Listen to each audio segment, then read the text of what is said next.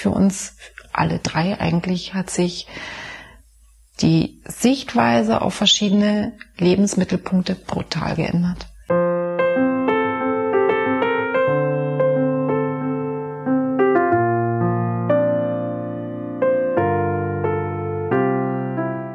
Ich kann mir aber jetzt kein anderes Leben vorstellen.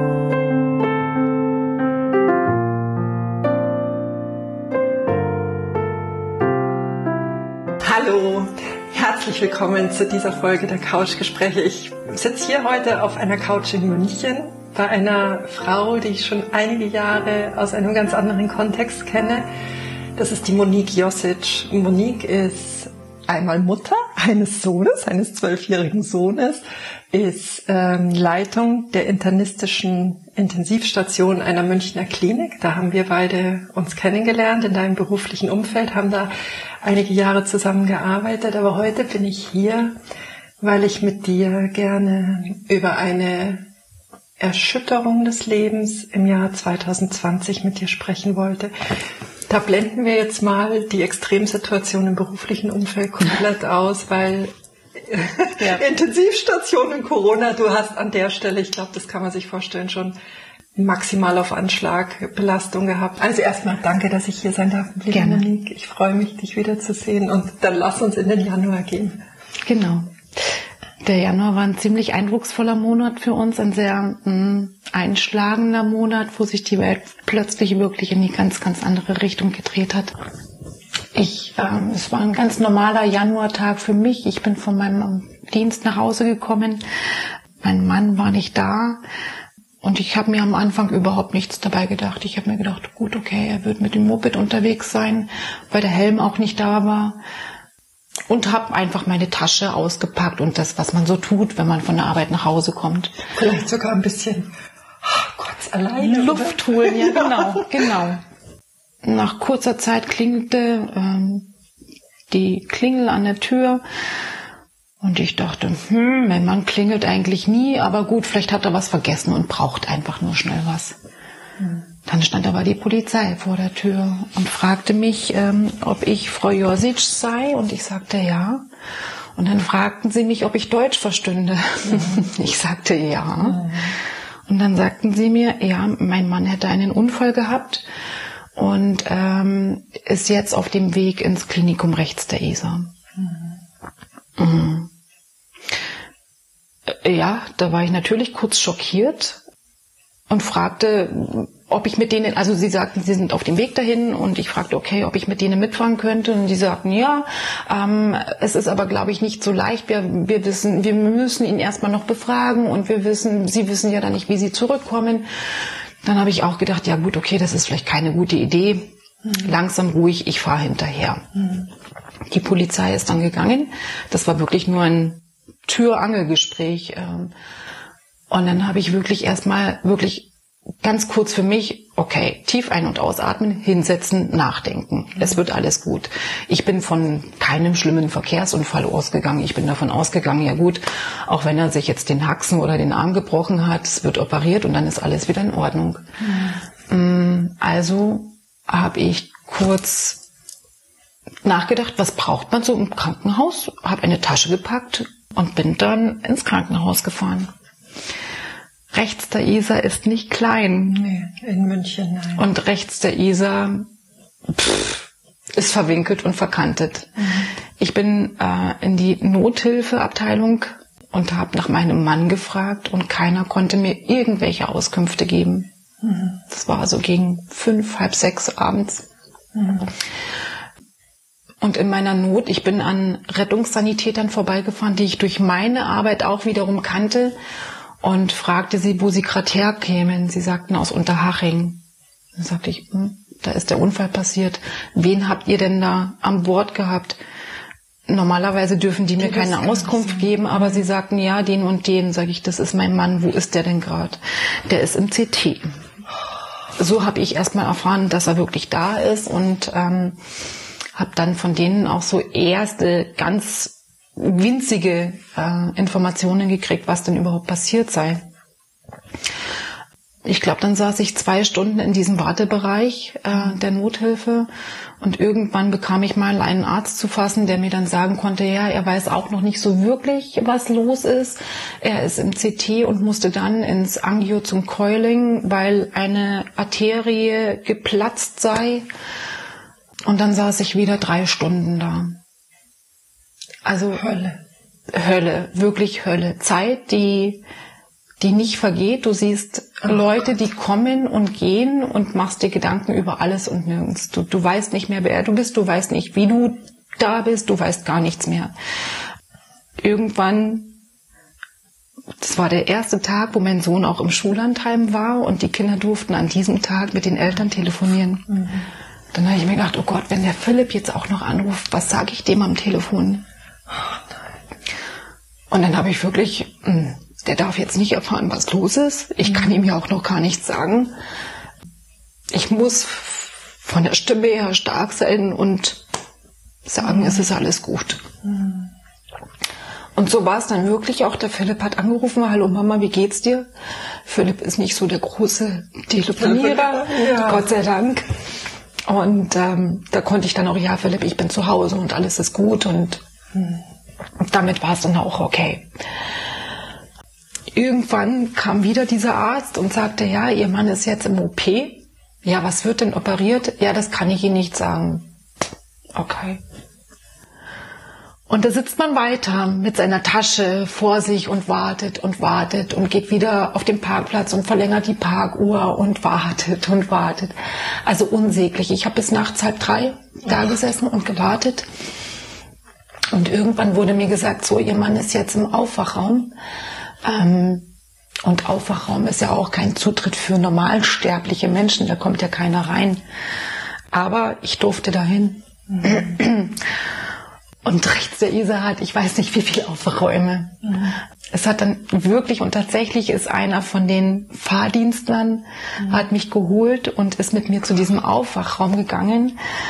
Dort durfte ich dann klingeln und habe wieder verzweifelte Minuten vor dieser Tür gestanden, bis dann mal jemand kam. Und da kam auch eine Person, die ich wieder kenne. Oh. Das war eine Leiharbeitskraft, die selber mal bei uns oh, auf Station gearbeitet hat. Und ähm, das sind so viele kleine glückliche Zufälle, die, die mir geholfen haben, mit der ganzen Situation umzugehen. Mhm. Die war sehr liebevoll und sehr, sehr zugewandt. Ja, ja, hat mich da wirklich äh, schon alleine durch ihr Dasein unterstützt. Er hat mich mhm. da reingelassen, hat mir Schokolade angeboten und Kaffee angeboten. Ja, und dann komme ich zu meinem Mann, der da intubiert beatmet, katecholaminpflichtig. Ähm, das im versteht Bett man nicht, aber ja. fürchterlich da lag. Dieses Patientengut, was normalerweise ich nicht. versorge, ja. Ähm, ja. zu diesem Patientengut hat plötzlich, plötzlich dein eigener Partner gehört. Also das ist echt nicht schön Nein. zu sehen. Genau. Und ähm, es war dann auch eine, eine Ärztin da, die mir auch ja, gute Informationen geben konnte. Und wir haben dann versucht, zusammen diese Schlafmittel abzustellen, um zu gucken, okay, wird mein Mann wach? wach. Mhm. Und ähm, was spürt er, wenn er wach wird? Mhm. Beim ersten Aufwachversuch hat er unsägliche Schmerzen gehabt. Mhm ähm, so dass wir gesagt haben, okay, er soll bitte wieder schlafen und schmerzfrei sein. Ja. Und nach zwei Stunden haben wir nochmal einen Versuch gestartet und haben aber nur die Schlafmedikamente ausgemacht, nicht die Schmerzmedikamente. Damit war es mit ihm einigermaßen ertragbar. Und er hat seine, seine Beine da dann Kälteempfinden verspürt, aber in den Armen nicht. Mhm. Gut, und dann war für mich der Zeitpunkt, okay, ähm, er, er hat mich wahrgenommen, ähm, ich muss jetzt einmal nach Hause und selber Kraft tanken. Dann bin ich um, ich glaube um acht nach Hause gefahren, habe mich geduscht, habe mich ins Bett gelegt. Natürlich kann man nicht schlafen. Mhm. Und bin nach zwei Stunden angerufen worden, dass mein Mann sich, mich sehen möchte. Mhm. Bin dann wieder ins Krankenhaus gefahren. Mhm. Da war er dann extubiert, also er hat alleine geatmet und war bei Bewusstsein. Konnte aber nichts bewegen. Und das ging zwei Wochen, zwei Wochen sicher. Das macht einen verrückt. Ja. Wenn du, wenn du ganz genau weißt, dir, dir juckt die Nase, du kannst sie aber nicht kratzen. Wenn du weißt, ich habe ihn gelagert, ich habe ihn gedreht. Er hat fünf Minuten ausgehalten. Und danach wollte er zurück, weil ihm alles wehtut. Deswegen sage ich, uns geht's gut. Heute. Ja. Wahnsinn. Ja. Nach einer Woche kam mein Sohn aus dem Schullandheim zurück.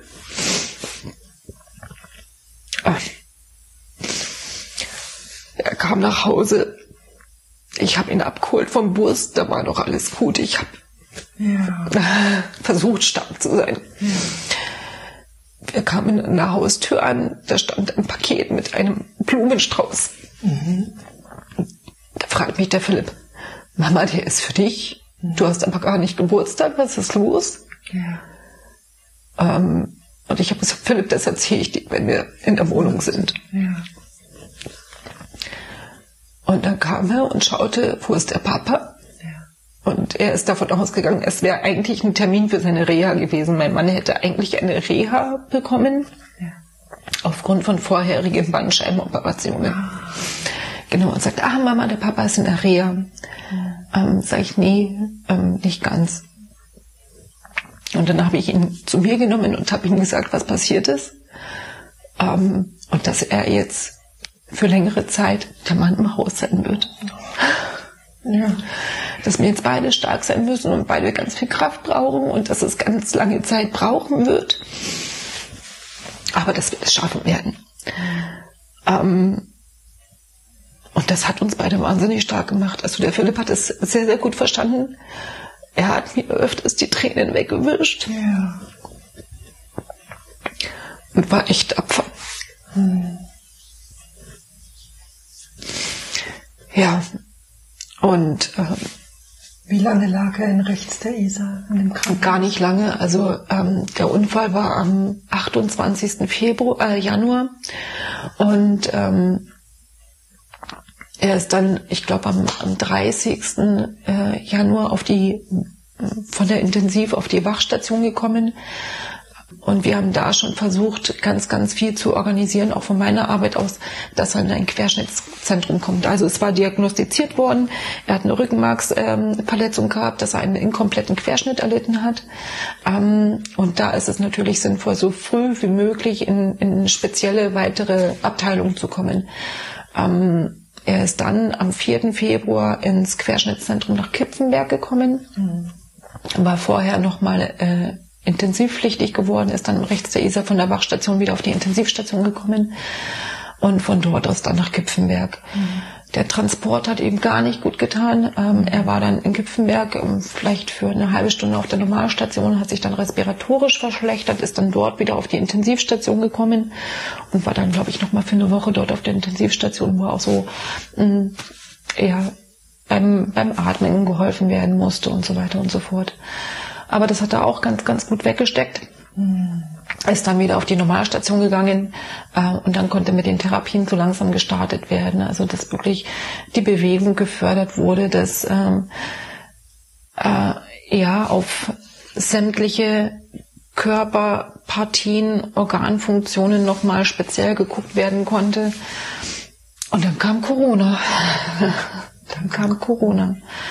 Und auch das hat mein Mann mitgenommen. Mein Mann hat dann eine Corona-Infektion erlitten und ist dann wieder ähm, ins Rechts der Isar verlegt worden. Genau. Ähm, da musste ich dann meinem Sohn wieder sagen, okay, so nah und doch so fern. Also ist wieder in München, aber wir können ihn nicht besuchen. Ähm, da war er dann drei Wochen, ist dann auch in die Studie mit eingeschlossen worden. Da ist ja rechts der Isar ganz, ganz viel mit dabei, äh, Studienmedikamente zu verabreichen. Auch da hat mein Mann gesagt, hey, ich habe drei Kinder. Wenn, wenn nicht sie, wer profitiert davon? Oder, oder die nächste Generation, wenn er da irgendwie helfen kann, tut ja. er das. Genau. Aber mit diesem, ja, Corona-Infektionen, da hat man natürlich auch nicht die Therapien, die man gerade in dem Moment braucht, geil. Also weil eben die Kontakte so weit wie möglich reduziert wurden. Ähm, und auch in Kipfenberg, als er dann wieder zurückgekommen ist, ähm, Bewegungsbäder, all das, was ihm gerade in der Situation so gut, getan, getan, hätte, haben einfach nicht stattgefunden. Naja, das ist einfach so. Also damit müssen wir jetzt einfach leben. Ich weiß es nicht, ob er jetzt in seinen Bewegungen vielleicht schon viel, viel weiter wäre als dort, wo er jetzt ist, wenn er die Anwendungen bekommen hätte, die er dann einfach in dem Moment gebraucht hätte. Ich glaube, da darf man jetzt gar keine Hirngespinste in sich. Wäre, genau, genau. Szenarien, weil genau, ist so, genau, ist. genau. Mhm. Ähm, ja, für mich hieß es dann praktisch Zeit so zu bündeln, zu den Zeiten nach Kipfenberg zu fahren, wann es auch immer möglich ist. Und äh, die Pflegekräfte dort waren mir wirklich auch wieder sehr, sehr zugetan. Also die haben gesehen, okay, das sind 110 Kilometer, was man da fährt. Und eigentlich darf man nur eine Stunde kommen. Ähm, sie haben dann praktisch zu anderen die näher wohnen, eine Stunde gekappt, damit ich zwei Stunden am Stück bleiben kann für einen Tag in der Woche. Also es war wirklich, war wirklich grandios, so dass ich in der Regel samstags bis Mittag irgendwie für Philipp Hausaufgaben und so weiter und so fort mit begleitet habe, dann mich Mittag ins Auto gesetzt habe, damit ich 13 Uhr in Kipfenberg sein kann, bis 15 Uhr da verbracht und da sind echt zwei Stunden vergehen wie im Flug. Ja. Wie im Flug, da hast du, was weiß ich, die Haare zu schneiden und die Fingernägel zu schneiden und den Mann so einigermaßen auf Vordermann zu bringen und rasieren und so weiter und so fort. Also es ist dann echt rucki zucki vorbei. Um dann wieder nach Hause zu kommen, um für das Kind das Abendessen vorzubereiten. Ja, ja. unglaublich. Und ähm, wir hatten das Glück, wir sind beides eigentlich alle drei so Landeier. Wir sind richtige Landeier. Wir sind eigentlich überhaupt keine Großstadtmenschen. Warum wir eigentlich hier in München ja. sind, keine Ahnung. Aber wir haben im November 2019 den Zuschlag für einen Schrebergarten gekriegt. Ja. Der ist geführte Luftlinie 500 Meter von, von der Wohnung entfernt. Ja. Und ähm, das haben wir dann mit dem Philipp wirklich auch genossen, dass wir sagen, okay, Zeit zu zweit auch wenn ein Garten mit, mit Arbeit verbunden ist, aber das war für uns wirklich ähm, erdet wieder, gell? die Idylle. Der Philipp hat seine Chiller aus, aus Paletten gebaut, wo er einfach mal Toll. werkeln konnte. Ja. Der hat mich jedes Mal begrillt. Also wirklich, ich habe kein einziges Mal Hand an diesen Grill gelegt. Der Philipp ist da mhm. der Meister. Mhm. Das hat uns, glaube ich, schon viel geholfen. Auch schöne Abende dort zu verbringen mit einer Feuerschale. Schön. Ja, ja. Also wirklich auch wieder mit dem, da fehlen mir auch die Worte, in dem Rahmen die Gabe zu haben, kleine Zaubermomente ja. zu kreieren, ja. die auch wieder ja. Kraft schenken. Ja. Aber genau. durftet ihr während der gesamten Corona-Phase dann noch zu Besuch kommen? Nein, nein. Also in der ganz harten Phase, ich glaube, es waren insgesamt zwei Monate, wo ich meinen Mann überhaupt nicht gesehen habe. Nicht mehr sehen konntest, ja. Ähm, und auch da ist man ja ganz viel am Testen. Also ich hatte meinem Mann vorher das Telefon mitgegeben. Er konnte ja am Anfang gar nichts. Er konnte nichts bedienen. Er hat wie so einen kleinen Ball am Kopf gehabt, wenn er die Schwestern rufen musste, dass er mit dem Kopf zumindest eine Klingel betätigen kann. Oder er hat damit er sich im Bett irgendwie beschäftigen kann, wie so eine Art Strohhalm bekommen und dann hat er ein kleines Tablet vorm Gesicht gehabt, wo er meinetwegen Licht an, Licht aus, Radio an, Radio aus, Fernseh an, Fernseh aus, Programm hoch, Programm runter, lauter und leise. Das konnte er praktisch mit entweder pusten in diesen Strohhalm oder Luft einziehen. Also es gibt schon tolle, tolle Sachen, muss man ja. sagen. Und da bin ich diesem Querschnittszentrum auch sehr, sehr dankbar. Weil natürlich überlegt man dann, okay, was kannst du ihm geben? Was, was, was braucht er? Ja, genau. Also sein Hobby ähm, war schon immer, sich politisch auf dem neuesten Stand zu halten, am Weltgeschehen teilzunehmen, Zeitung zu lesen, Nachrichten zu hören. Er kann kein Tablet halten, er kann kein Telefon halten, er kann keinen Stift bewegen. Was kann man tun? Und da waren wir echt auch mit meinen Eltern versucht, super kreativ zu, zu denken, okay, er braucht irgendeinen Stift im Mund, um dann, was weiß ich, Seiten zu blättern, blättern auf dem Tablet. Und dann auch so wieder, kann man das so lange im Mund halten? Wie funktioniert das? Es muss doch irgendwas geben. Es ist doch nicht der erste querschnittsgelähmte Mensch auf dieser Welt. Da muss es doch irgendwas geben. Und ja, da gibt's eben auch viele Hilfsmittel. Wobei ich auch sagen muss, ich glaube, diese Querschnittszentren brauchen da noch viel, viel mehr Unterstützung, weil klar, dann kommt irgendwann der nächste querschnittsgelähmte Mensch, der vielleicht noch mehr von diesen Unterstützungsmaterialien braucht. Und dann wird's dem einen weggenommen, um den anderen zu geben. Also letztendlich braucht es jeder. Und ähm, da muss jedes Zentrum irgendwo unterstützt werden. Aber in dem Moment war ich dankbar, dass, dass eben mein Mann zumindest für die erste Zeit diese Unterstützung gekriegt hat. Mhm. Also das hat uns, das hat mir das Leben so ein bisschen erleichtert zu wissen, okay, ähm, in seinem Kopf drehen sich nicht nur die Gedanken 360 Grad um sich selbst, sondern er kann auch mal abschalten und hören, was in der Welt gerade passiert, dass Corona kursiert und das nicht nur hier bei uns, sondern überall. Das hat mich schon auch relativ zufriedengestellt, muss ich sagen. Also dass zumindest so dieser, dieser erste Hunger gestillt wurde. Genau, also die erste Zeit lag er praktisch da und konnte sich gar nicht bewegen und dann sind so peu à peu die ersten Bewegungen gekommen der nächste Schock für mich war nach, ich glaube, zwei Monaten, wo ich dann, dann gar nicht gesehen habe oder eben nur per Videotelefonie den Kopf gesehen habe, seinen ganzen Körper zu sehen. Ein Körper verfällt so schnell. Ähm, die Muskeln sind so schnell weg. Also mein Mann hatte dann praktisch in dieser Zeit über zehn Kilo abgenommen.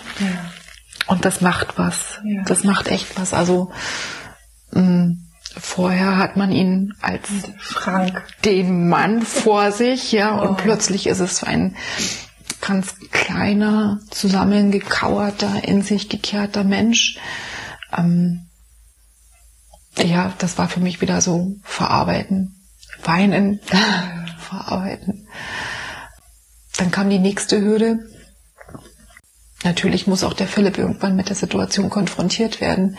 Also er war lange, lange nicht bereit, seinen Papa im Klinikum zu besuchen, was ich auch absolut verstehen konnte. Und ich wollte ihm auch nicht irgendwie unter Druck setzen, du musst jetzt, sondern ich habe zu ihm gesagt, Philipp, sag mir einfach, wenn du bereit bist. Und wir haben wirklich jedes Mal, wenn ich bei meinem Mann im Krankenhaus war, ähm, Fotos gemacht, mhm.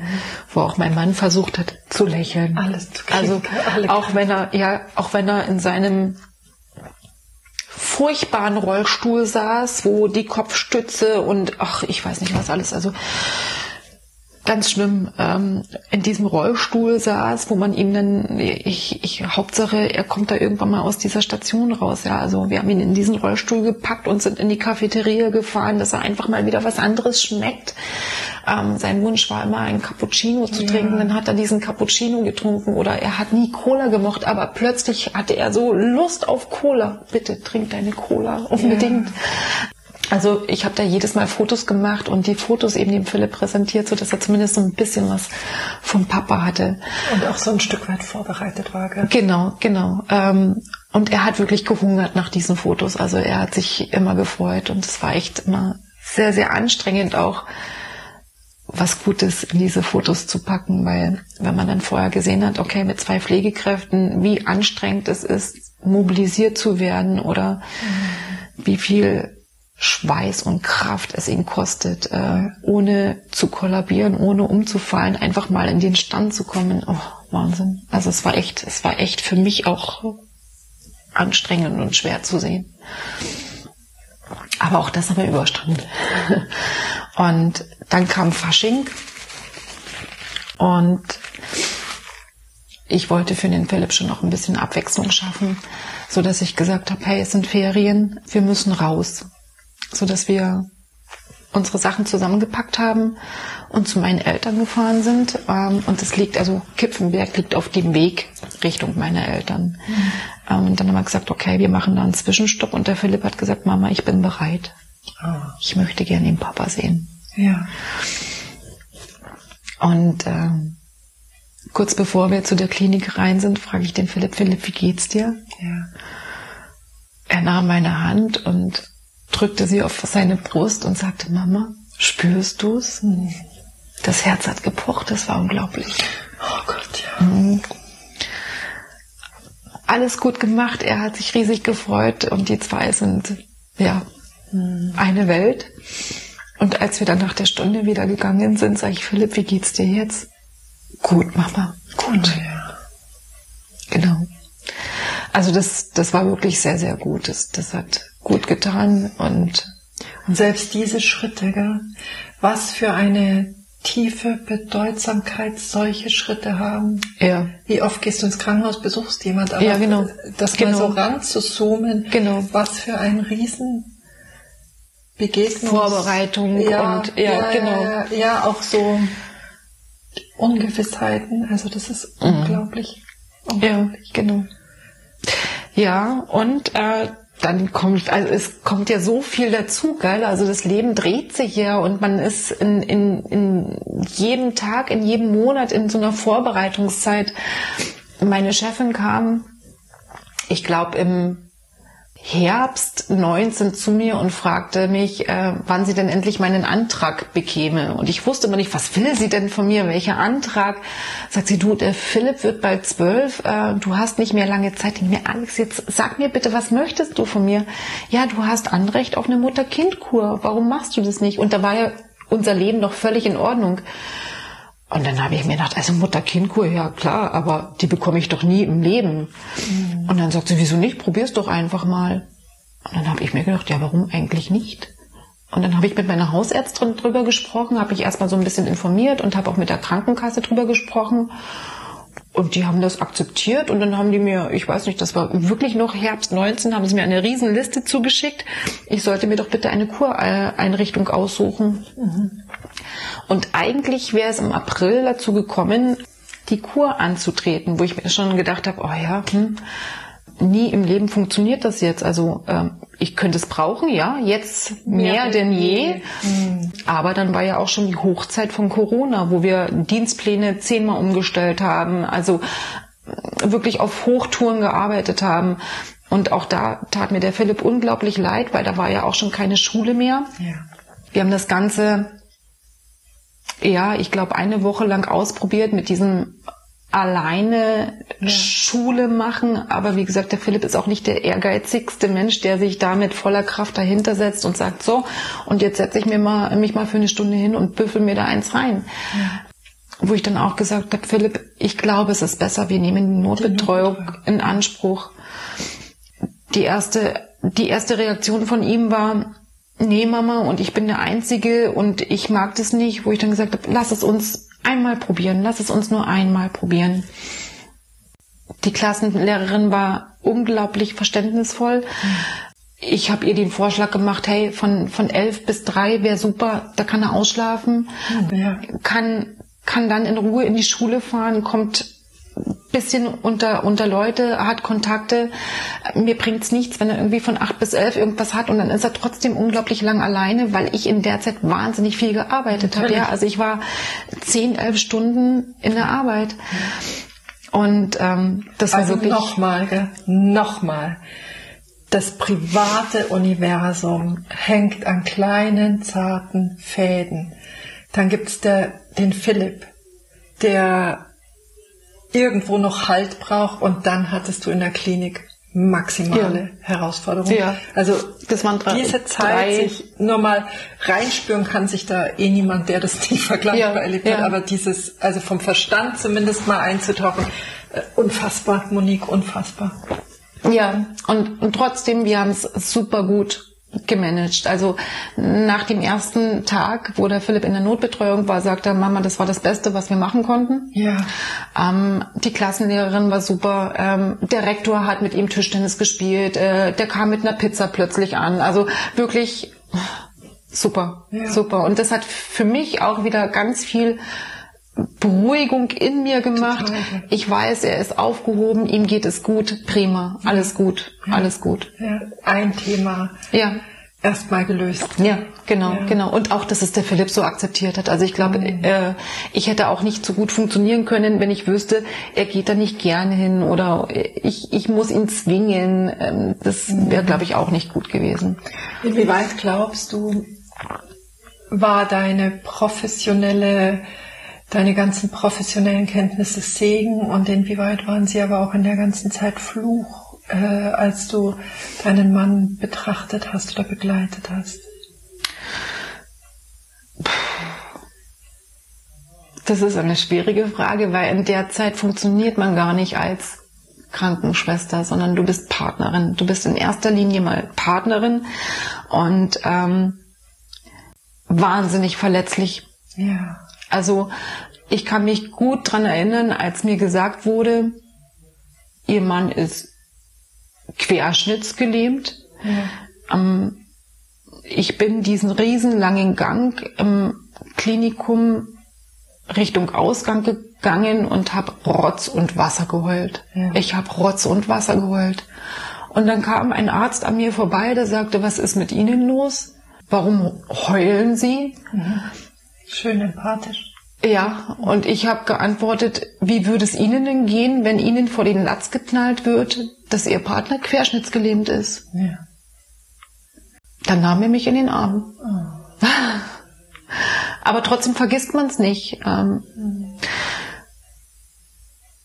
und ich meine, das, das, ist jetzt ein Fachgebiet, ähm, da bin ich jetzt in keinster Weise professionell. Das, also ähm, natürlich, wahrscheinlich kann ich kann ich noch mal anders, ja. nicht besser anders mit verschiedenen Situationen umgehen, weil ich einfach einen anderen Blick dafür habe durch ja. meinen Beruf. Ja.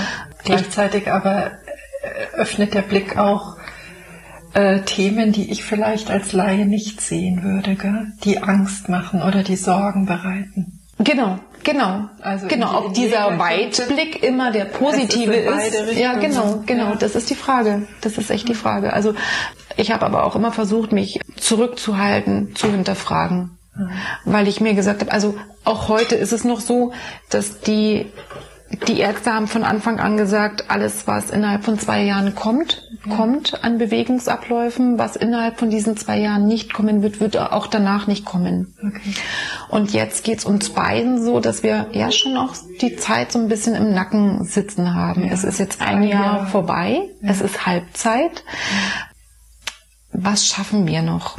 Mhm. Und auch da fühlen wir uns durch Corona wahnsinnig gehemmt. Also mhm. ich denke mir, meinem Mann würde es unglaublich gut tun, wirklich Bewegungsbäder zu bekommen, seinen Körper im Wasser bewegen mhm. zu können.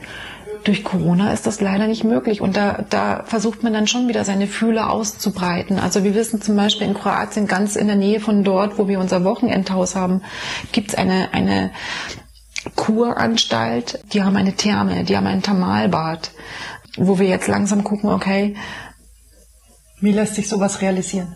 Kann mein Mann da therapiert werden? Kann ich ihn alleine dahin schicken? Mhm. Also momentan ist es so, dass er, mh, hm, vielleicht hole ich noch mal aus, in komplett querschnittsgelebt heißt auch, seine Blasen- und Darmaktivitäten nicht gut kontrollieren zu können. Mhm. Tagsüber funktioniert es ganz gut. Nachts braucht er meine Unterstützung. Das heißt, nachts äh, katheter ich ihn. Mhm. Und wenn wir jetzt drüber nachdenken würden, ihn in diese Kur zu geben, sinnvoll wäre, drei Wochen, kann ich das irgendwo managen? Kann ich sagen, okay, wir haben zwei Möglichkeiten. Entweder du gehst da alleine hin oder wir gehen zu zweit oder zu dritt dahin. Also das muss man momentan wirklich, wirklich gucken, ähm, wo ich natürlich weitaus beruhigter wäre, wenn ich wüsste, okay, es wäre hier irgendwo im Raum Bayern, gibt's ja auch wunderbare Kuranstalten, die aber aufgrund von Corona momentan das nicht bieten können, was er braucht. Mhm es sind manchmal Schauspiele hier. Also man könnte hier eine Kamera aufstellen und man könnte entweder äh, Pleiten, Pech und Pannen oder ich weiß nicht was filmen. Ich äh, habe ihm gesagt, Franco, bitte geh einmal in die Badewanne, versuch dich da zu entspannen, versuch deine Muskeln einfach mal mhm. Muskel sein zu lassen. Das Ganze haben wir gemacht. Rein geht gut raus ist ein Riesenakt, also wo, wo man wirklich, wo man überhaupt nicht hinschauen darf. Mein Mann sitzt in der Badewanne, mein Sohn steht vor ihm mit den, seinen Füßen auf den Füßen meines Mannes und ich spiele von hinten Kran. Und man muss dazu sagen, wie groß bist du, Monique? 1,56. Ja. ja. Ja. Also genau. das sind auch die Dimensionen. Ja, ja. Schon eine Herausforderung. Ja. Genau. Also es ist echt nicht leicht, aber auch da, wir, wir wissen danach drüber zu lachen. Okay. Also ist es tatsächlich so, dass auch sowas wie Humor Platz hat? Mehr Platz als vorher. Ach, tatsächlich? Mehr Platz als vorher, ja. Oh, das ist mhm. aber schön. Mhm. Und ähm, meines Erachtens auch so die Wertschätzung füreinander. Ja. Mein Mann war früher nie äh, ein Mensch der großen Worte. Also das sind eher so Gesten, die, ja. die gezeigt haben, ich weiß, was du für mich tust oder wie viel du mir wert Bitte, bist. Da kommt jetzt mehr. Okay. Wahnsinn, Wahnsinn. Wo ist für dich ein Platz, wenn du jetzt auftankst? Oder wo kannst du einen Platz finden, um aufzutanken? Ich gehe joggen. Ja. Wirklich, also ich versuche das zu tun, was ich gerne tue. Mhm. Äh, ja, ich bin, ich bin so ein, so ein Duracell. Ich brauche Bewegung. Ich kann nicht irgendwie auf der Couch liegen, weil ich finde hier immer irgendwas. Für mich hat jetzt vieles ganz eine andere Priorität. Früher war mein Haushalt immer geleckt, also wirklich geleckt. Das war immer picobello.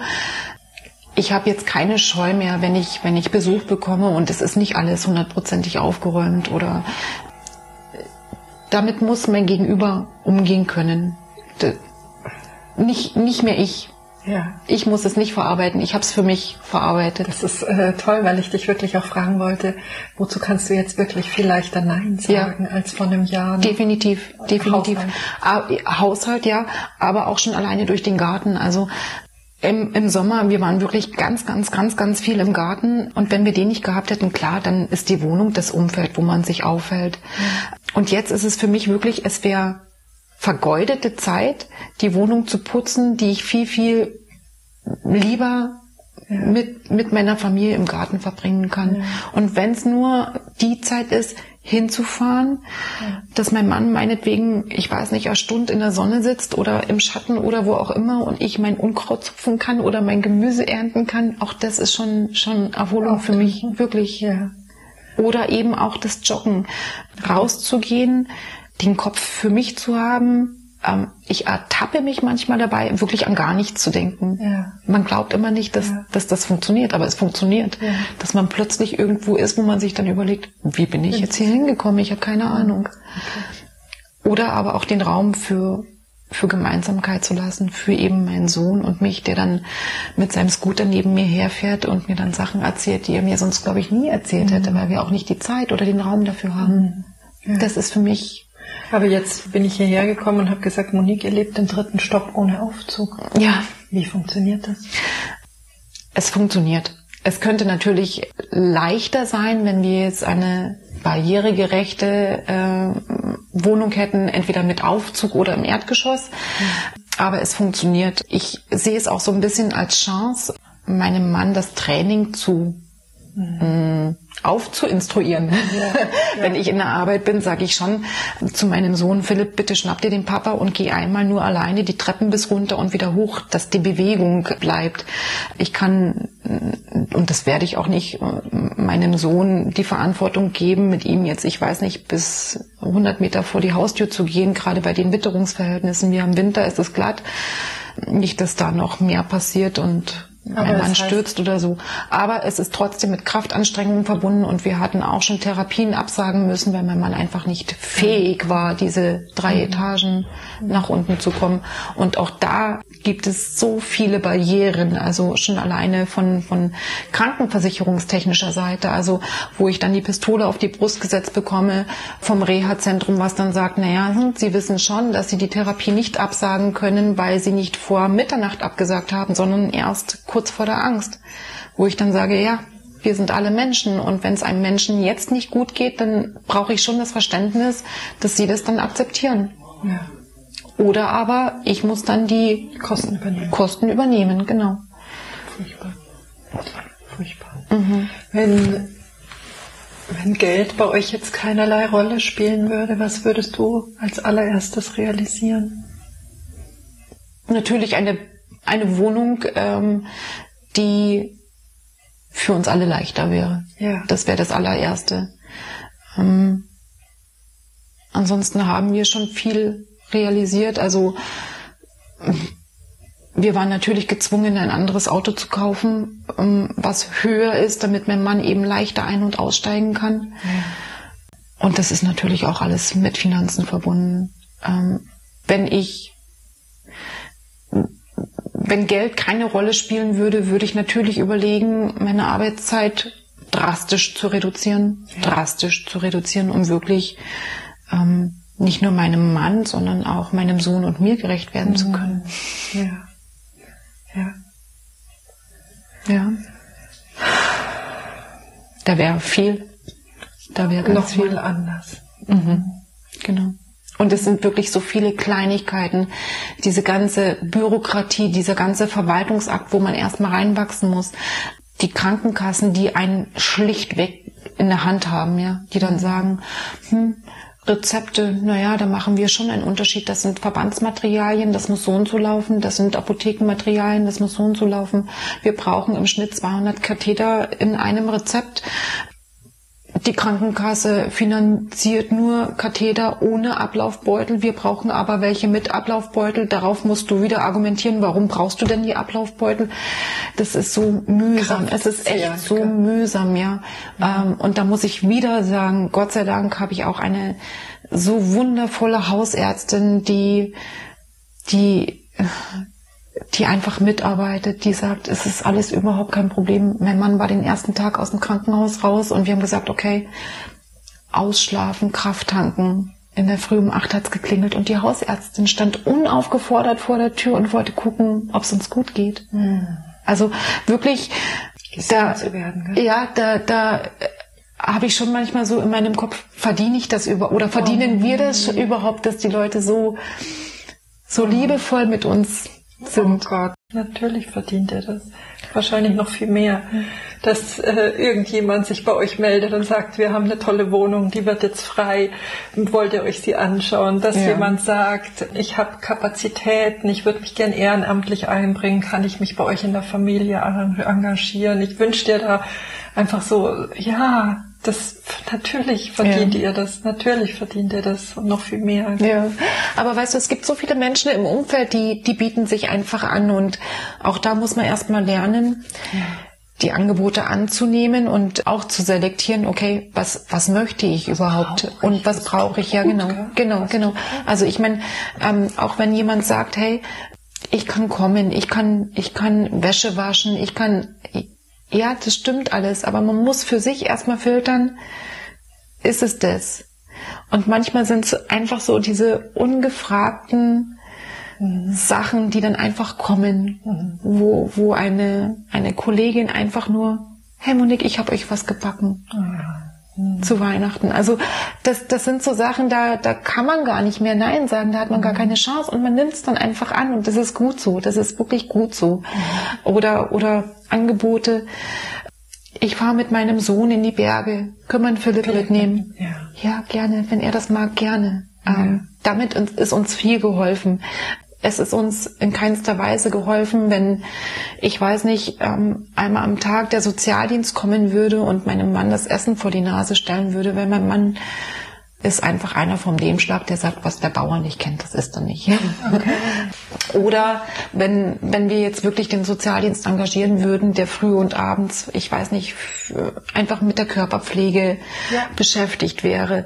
Weil ich glaube, das macht schon was mit einem, ähm, ein Stück Intimsphäre und Schamgefühl auch wegzulassen. Ich glaube, das reicht schon, so viel Schamgefühl loszulassen, seinem Partner gegenüber sich einfach offen zu legen, ja, wirklich offen zu legen. Da gehört ganz, ganz viel dazu. Mhm. Aber das dann noch vor fremden Menschen zu machen und sich dann auch wieder so zu takten, naja, um acht ist es soweit, ich muss um acht äh, parat sein, dass da eine fremde Person kommt, die mich dann wäscht oder sonst irgendwas macht. Ähm, ich glaube, da wollten, und das haben wir auch abgesprochen, da waren wir beide auf dem Level zu sagen, mm -mm, das, das ist keine Hilfe für uns. Also da wollen wir schon noch gucken, dass wir selber damit zurechtkommen. Mhm. Mhm. Du hast gesagt, du hast dich von deinem alten Leben verabschiedet. Mhm. Ja, ähm, ich kann mir aber jetzt kein anderes Leben vorstellen. Mhm. Mhm. Ich bin, ich weiß nicht, ob es richtig ist zu sagen, auf der Suche. Nee, ich bin nicht auf der Suche. Mein Leben läuft jetzt anders. Es läuft natürlich viel durchdachter, ja. aber auch Spontanität. Ja, Spontanität ist eine ganz große Rolle, wenn ich, wenn ich jetzt merke, jetzt ist die Gelegenheit für mich, äh, die Auszeit zu packen, die sich da gerade ergibt, dann muss ich sie packen, weil ich weiß nicht, wann ich die das nächste Mal haben werde. Mhm. Also von daher sowohl routiniert, durchdacht, strukturiert, als auch das die komplette Gegenteil, genau. Mhm. Das heißt, dein Schieberegler ist weiter geworden. Absolut. Also der absolut. Vergleich hat sich ja, geweiht. Absolut. Mhm. Und wir können auch gemeinsam über ganz viele Sachen anders lachen, anders umgehen. Also für uns alle drei eigentlich hat sich die Sichtweise auf verschiedene Lebensmittelpunkte brutal geändert. Ja. Was glaubst du, ist diese, diese, diese Superpower, die dir die Kraft schenkt, das so zu schaffen, das so zu wuppen alles, das so anzunehmen und das, äh, ja. Ich glaube, die Kraft hat jeder in sich. Also ähm, ich habe am Anfang lange drüber nachgedacht, wo ich mir gedacht habe, warum ausgerechnet wir? Ähm. Ich bin nicht gläubig, aber ich habe in dem Moment schon gedacht, der liebe Gott wusste schon, warum er es mir gibt. Ein anderer wäre wahrscheinlich daran zerbrochen. Ja. Das ist so mein, mein Credo, unter dem ich momentan lebe. Ich bin aber fest davon überzeugt, dass es 90 Prozent, ich sage jetzt mal der Frauen, Aha. so schaffen würden, weil letztendlich ist es ja nichts anderes als ein Kind großziehen. Ganz ehrlich, ähm, jede Mutter, jede Mutter die ein Kind zur Welt gebracht hat, ist egal zu welcher Tages-, Tages oder Nachtzeit bereit, aufzustehen, für das Kind da zu sein, zu stillen und das ohne Frage, mhm. ohne Hinterfragung, sondern man macht es, man, man, mhm. das ist die Intuition. Und wenn, wenn das Schicksal so zuschlägt, ja, dann muss man erstmal verarbeiten. Das braucht ein jeder, aber äh, man lernt mit der Situation umzugehen. Und wenn ich jetzt drüber nachdenke, wie ich, wie ich jetzt agiere und wie ich vor drei Monaten oder sechs Monaten agiert habe, man wächst mit jeder Situation und, und auch meine Eltern zum Beispiel, meine Mutter kommt ganz oft und sagt, hey, super, wie du das alles machst oder wie schaffst du das alles? Sie hätte es nicht anders gemacht. Also da glaube ich wirklich, klar muss man sich Ideen holen und Tipps holen. Und ähm, auch da habe ich in der Familie eine Verbündete. Meine Tante ist leider Gottes auch mit ganz jungem Alter in so eine Rolle hier hineingewachsen oder musste hineinwachsen, weil mein Onkel mit, ich glaube, Ende 30, Anfang 40 an sehr, sehr ähm, harten Schlaganfall erlitten hat, wo er wirklich auch ähm, Halbseiten gelähmt war und so weiter und so fort. Und die konnte mir dann sagen, ja du, wenn der MDK kommt, du musst das so und so und so machen.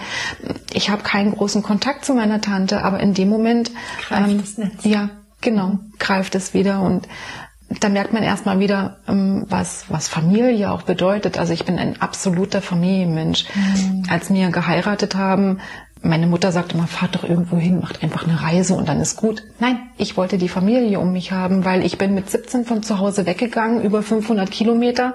Ich habe meine, meine ganze Familie so selten gesehen und jedes Mal, wenn ich zu Hause war, habe ich gesagt, hey, lasst uns einen Grillabend oder so machen. Ich möchte meine Tanten da haben, ich möchte meinen Bruder da haben, ich möchte alle da haben.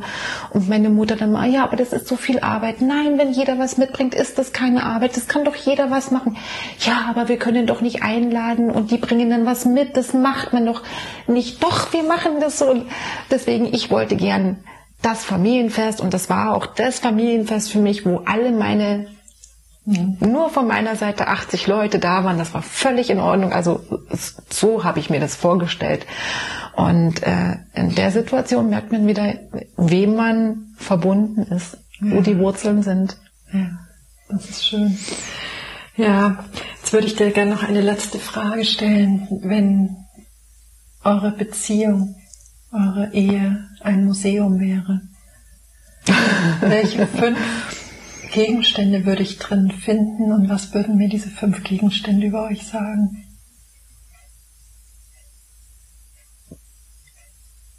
Hm. Da muss ich jetzt echt drüber nachdenken. Ja, das ist ja völlig in Ordnung.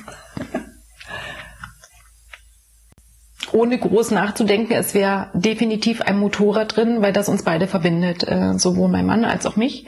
Äh, und das so unser, unser gemeinsames Hobby war, auch wenn wir nie oder seltenst gemeinsam die Möglichkeit hatten, es zu leben. Mhm. Das war immer so unser, ja, wenn der Philipp mal größer ist, dann machen wir tun. Und jetzt ist auch das Motorrad das, das einen kompletten Wandel in eurer genau, Familie genau, hat. Genau.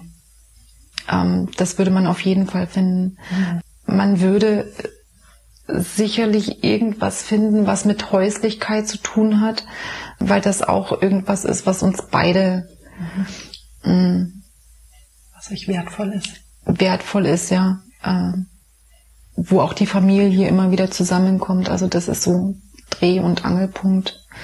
Mhm. Mhm. Man würde sicher eine Zeitung finden, mhm. eine alte Zeitung. Eine alte? Eine alte Zeitung, die man wirklich blättert. Ähm, man würde... Für, für eure Offenheit zur Welt oder wofür steht sie? Ja, ja, es ist total lustig, weil auch ähm, bei unserer Hochzeit hat mein Mann Zeitungen gekauft. Von dem Tag. Von dem Tag. Ja. Und die, ich kann dir ganz genau sagen, wo die im Keller liegen. Ja. Okay. Ähm, und das ist eben auch so seins, also am Tagesgeschehen teilzunehmen ja. und auch ähm, meins zu sagen, hey, ich habe heute die Nachrichten nicht gesehen, ich möchte zumindest noch einmal, also so, hm, mhm. Ja. Hätte ich nie gedacht, dass ich das mal sagen werde. Man würde sicher ähm, irgendwelches altes Kochgeschirr finden, weil das auch sowas ist, ähm, was uns verbindet. Dieses einmal am Tag zusammensitzen und eine warme Mahlzeit zu sich nehmen als Familie zu dritt. Mhm. Und auch das war immer so unausgesprochen. Also es gibt Gerichte, die, die macht nur mein Mann oder die hat bisher nur mein Mann gemacht und jetzt plötzlich hm, haben wir mal Lust auf diese Gerichte und ich muss sie machen. Oder auch so dieses, hm, ich koche, aber wenn ich koche, spürt mein Mann ab. Mhm. Ähm, das, das geht nicht. Das, ja, genau. Ja. Ja, ähm, und Gegenstand Nummer 5 kann ich nicht sagen. Kann ich nicht sagen. Also weiß ich nicht. Ja, schön. Ach, Monique, oh, das ist, ähm, ist unglaublich berührend heute für mich. Also mhm. vielen Dank, dass du uns da Schweinsgalopp und wir konnten gar nicht alle Einzelschritte jetzt hier machen, ja. ja. Durchgeführt hast und mitgenommen hast. Und vielen Dank dafür. Und ich möchte dich wirklich aus allertiefsten meines Herzens anerkennen, weil ich empfinde dich auch als eine unglaublich nährende Person. Insofern finde ich, ist dieses Symbol auch so treffend. Deinen Mann kenne ich natürlich jetzt an ja. der Stelle nicht, aber du bist wirklich ein so nährender Mensch und ein so gebender Mensch, ja. Und also das aller, allerbeste von meiner Seite für euch drei, für deinen Sohn, für deinen Mann, für dich, dass ihr eine ganz schöne neue Form findet, dass du eine schöne neue Form als Partnerin entdecken wirst, was sicherlich noch ein Weg werden wird, aber ja. Wir sind auf einem sehr, sehr guten Weg. Weg. Ja. Schön. Ja. Danke. Danke. Danke dir. Ja, oh, ich bin jetzt gerade noch so ein bisschen das hört man vielleicht mit den Tränen in den Augen. Ähm, ich wünsche dir einfach eine, eine sehr dankbare Woche, in der du vielleicht den Blick weitest auf all das, wie gut es dir geht. Und freue mich drauf, wenn du nächste Woche wieder einschaltest. Hab's gut, fühl dich herzlichst umarmt. Deine Petra.